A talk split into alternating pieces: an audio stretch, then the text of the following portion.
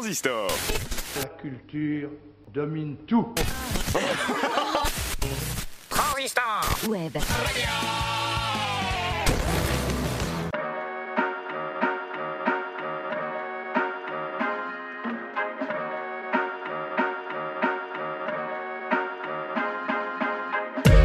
Musicocentré, épisode numéro 12, une émission de musique classique qui vous est proposée par Clara Nouvelle.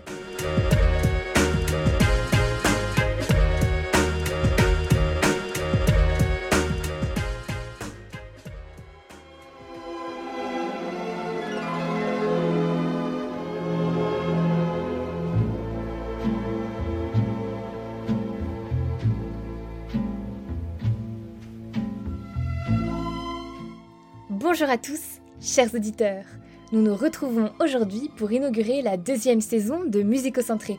Et oui, déjà. L'année dernière, nous avions commencé nos pérégrinations musicales sur le thème de l'eau. C'est aujourd'hui un autre élément que je vous propose d'explorer avec moi. Entendez-vous le souffle du vent dans les plaines, le bruissement de la bise dans les feuilles? Envolons-nous donc, ensemble, portés par l'air, en musique.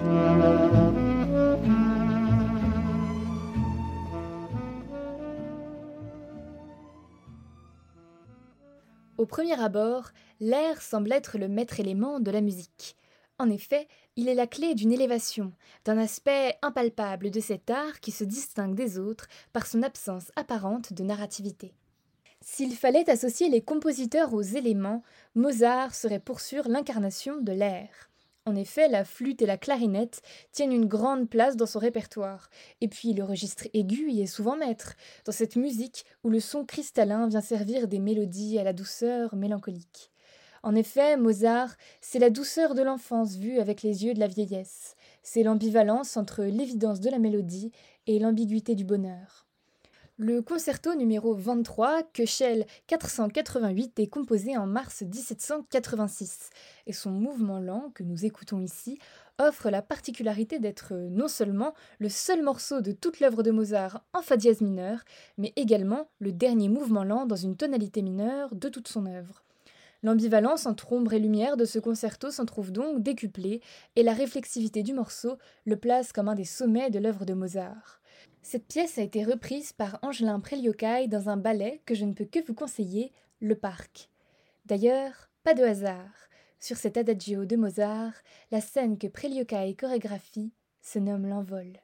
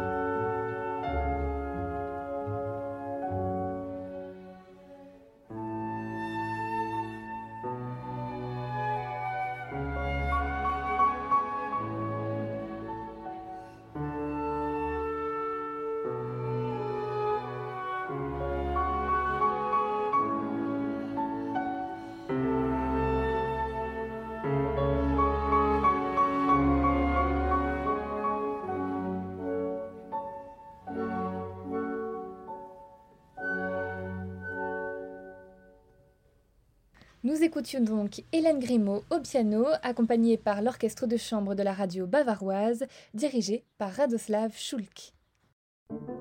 Musicocentré, Transistor.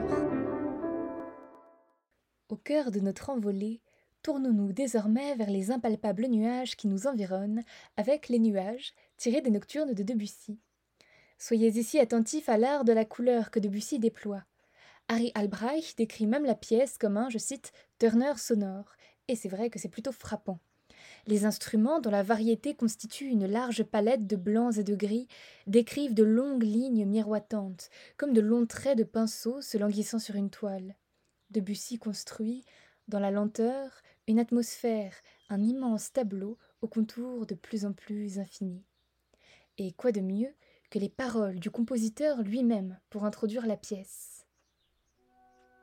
Nuages. C'est l'aspect immuable du ciel avec la marche lente et mélancolique des nuages, finissant dans une agonie grise, doucement teintée de blanc.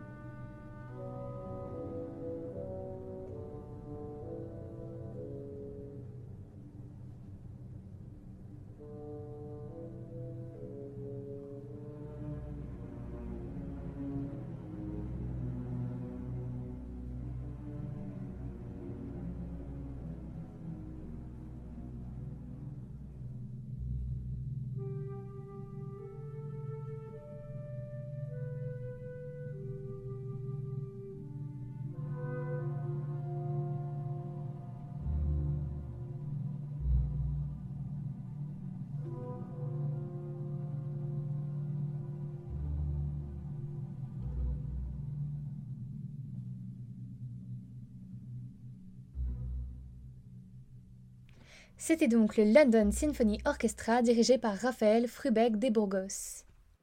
Soudain, alors que le ciel était immaculé il y a quelques secondes à peine, l'air se fait tourmenter, tempétueux, et le vent nous emporte sans merci. La musique manipule les éléments en alchimiste aguerri, et bien loin d'être inoffensif, les compositeurs ne se lassent pas de dérouter les auditeurs à coups d'harmonie et de rythmes inattendus, comme autant de bourrasques jetées à la quotidienneté.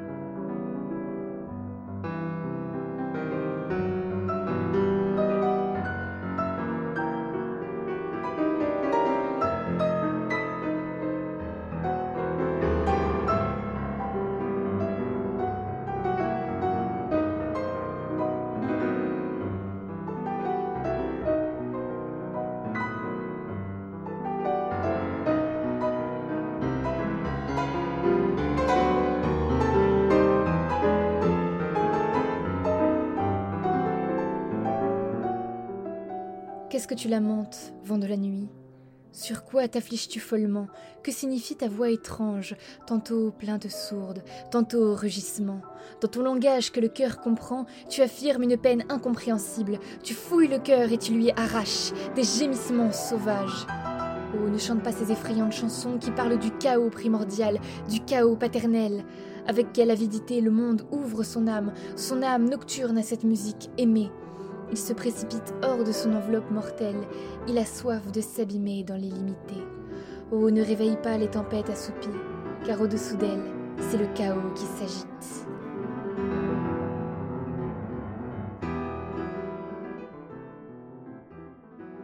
Nous écoutions donc le premier mouvement de la sonate opus 25 numéro 2 de Nikolai Mettner, dite Vent nocturne dans une interprétation de Marc-André Hamelin. Cette sonate est inspirée d'un poème de Fyodor Toutchev, Le vent de la nuit, dont je viens de vous lire la traduction. Le poème et la sonate centre explicite puisqu'il s'agit bien euh, ainsi d'un paysage état d'âme où les gémissements du vent, euh, tantôt pleins de sourdes, tantôt rugissements pour citer Toutchev, font écho aux intermittences du cœur. Le procédé est donc typiquement romantique et reflète bien un compositeur qui est resté fidèle à l'écriture musicale fin de siècle, alors qu'autour de lui la tonalité était abolie par bien d'autres de ses contemporains. Mettner, un peu comme Rachmaninov, cultiva donc une écriture à contre-courant, à l'image de sa tempête tourmentée. Musicocentré, transistor. On reste dans les tempêtes avec la sonate éponyme de Beethoven, la numéro 17. La pièce est surtout célèbre pour son dernier mouvement, que nous allons écouter ensemble. Mais si vous avez un peu de temps devant vous, ne faites pas l'impasse sur le reste de la sonate, qui est tout aussi prodigieux, je vous le promets. Cette œuvre fait partie d'un ensemble de trois sonates écrites sur la commande d'un éditeur suisse du nom de Negeli. Ces sonates témoigneraient apparemment, selon les propos même de Beethoven, d'une volonté de, je cite, s'engager sur un nouveau chemin, d'explorer une ganz neue Manier. Pour revenir plus précisément à notre sonate, elle est souvent qualifiée de récitative sonate. Et il est vrai que ce mouvement perpétuel est l'incarnation même d'une indomptable bourrasque. Cette œuvre fut un de mes premiers coups de foudre musicaux et j'espère de tout cœur qu'il en sera de même pour vous.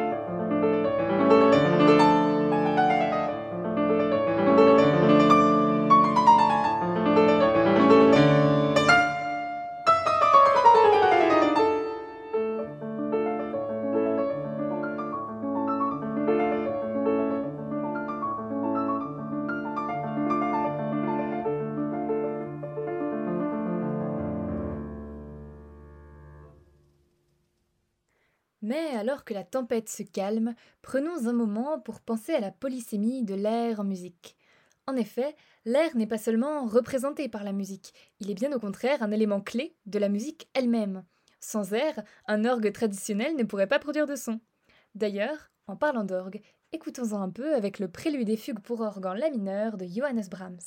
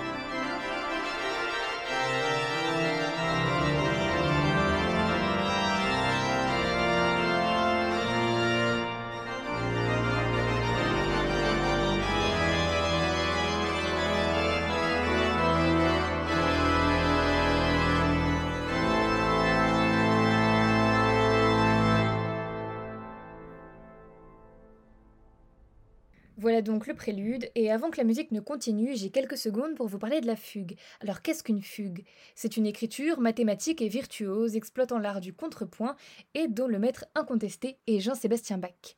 Il s'agit pour le compositeur d'exposer une ligne mélodique qu'il va ensuite reprendre en décalé sur plusieurs voix différentes. Un peu comme dans un canon, jusque-là, tout va bien. Mais là, le jeu se complique et la virtuosité se révèle, puisque l'écriture devient à la fois horizontale et verticale. Les voix doivent à la fois s'entremêler harmonieusement et constituer un ensemble de reprises, de renversements et de variations sur la mélodie initiale, jusqu'à une apothéose où toutes les voix forment un absolu d'harmonie. Bon, maintenant je me tais et c'est parti.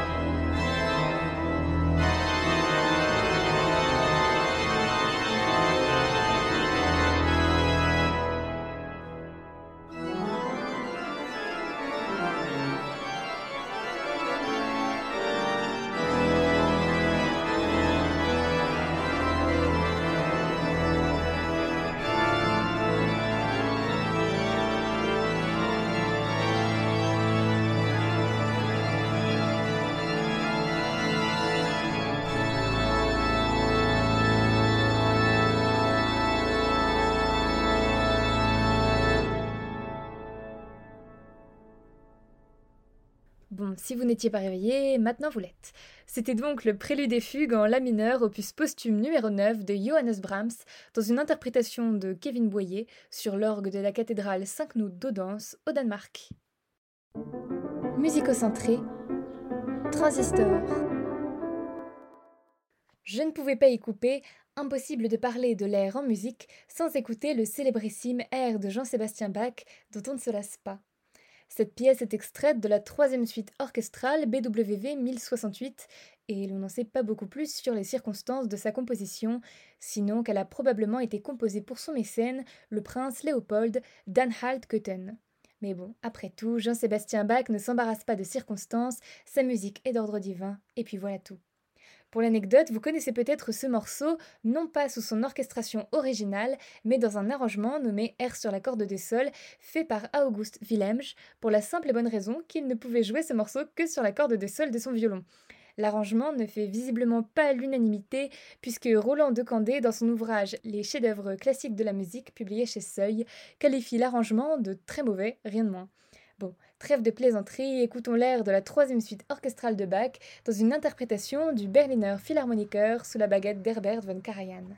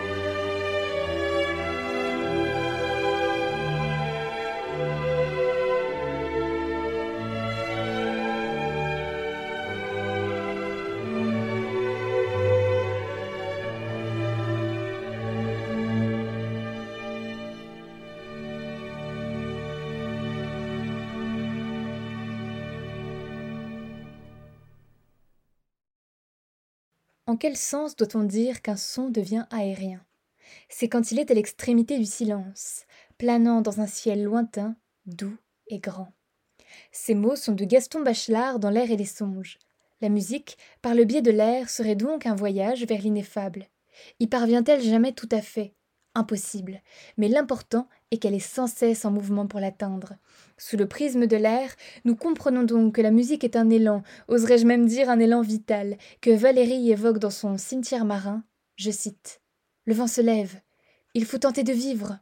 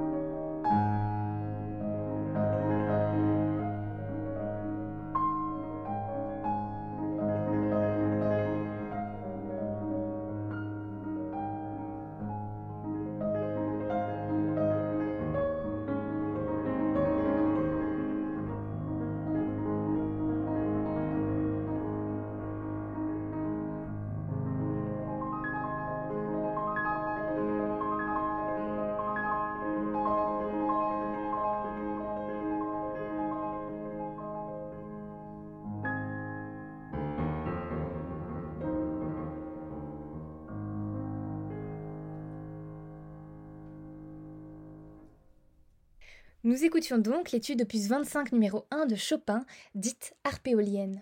Le pianiste était Maurizio Pollini. Comme leur nom l'indique, les études de Chopin sont avant tout des exercices de virtuosité, chaque pièce étant axée sur une difficulté particulière. Mais peut-on trouver quelque part des exercices plus beaux et plus bouleversants? Écoutez en entier les études de Chopin, c'est un parcours initiatique où les difficultés techniques semblent à chaque fois révéler une nouvelle facette de la profondeur humaine. À la dimension ouvertement aérienne de l'étude opus 25 numéro 1 se conjugue donc un mouvement, un effort vers la perfection technique. Perfection jamais atteinte, mais toujours visée. Voilà donc l'air tel que nous l'envisagions tout à l'heure. Musicocentré, transistor. Finissons notre parcours musical emporté par la bise, sous le vent implacable de la steppe russe, avec un extrait des Six chœurs pour voix de femme opus 15 de Rachmaninoff, une œuvre de jeunesse bien trop méconnue. La troisième pièce, intitulée Le pain, débute sur une octave.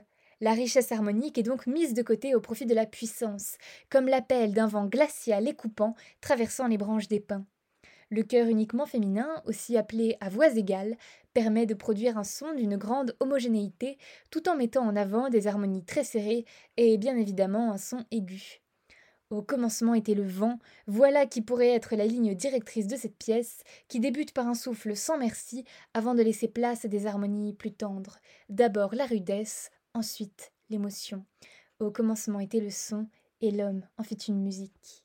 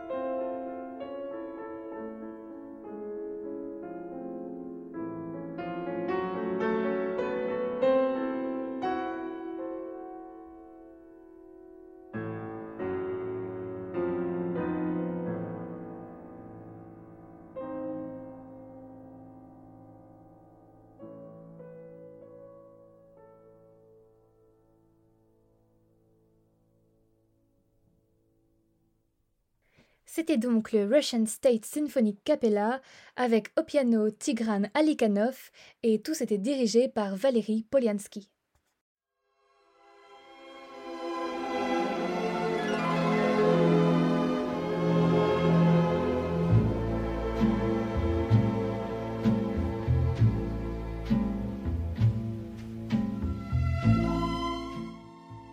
En musique, l'air s'affirme donc comme un élément protéiforme et insubordonné, tantôt aussi paisible que les cieux, tantôt aussi rude que les plus grandes tempêtes. Par la musique, l'air sert à la fois l'intériorité de la psyché humaine et l'absolu des espoirs humains d'élévation. Élément de fédération tout comme de dissolution, l'air fait avancer les mélodies et donne du souffle aux harmonies, et la musique s'affirme bien comme une alchimie des éléments.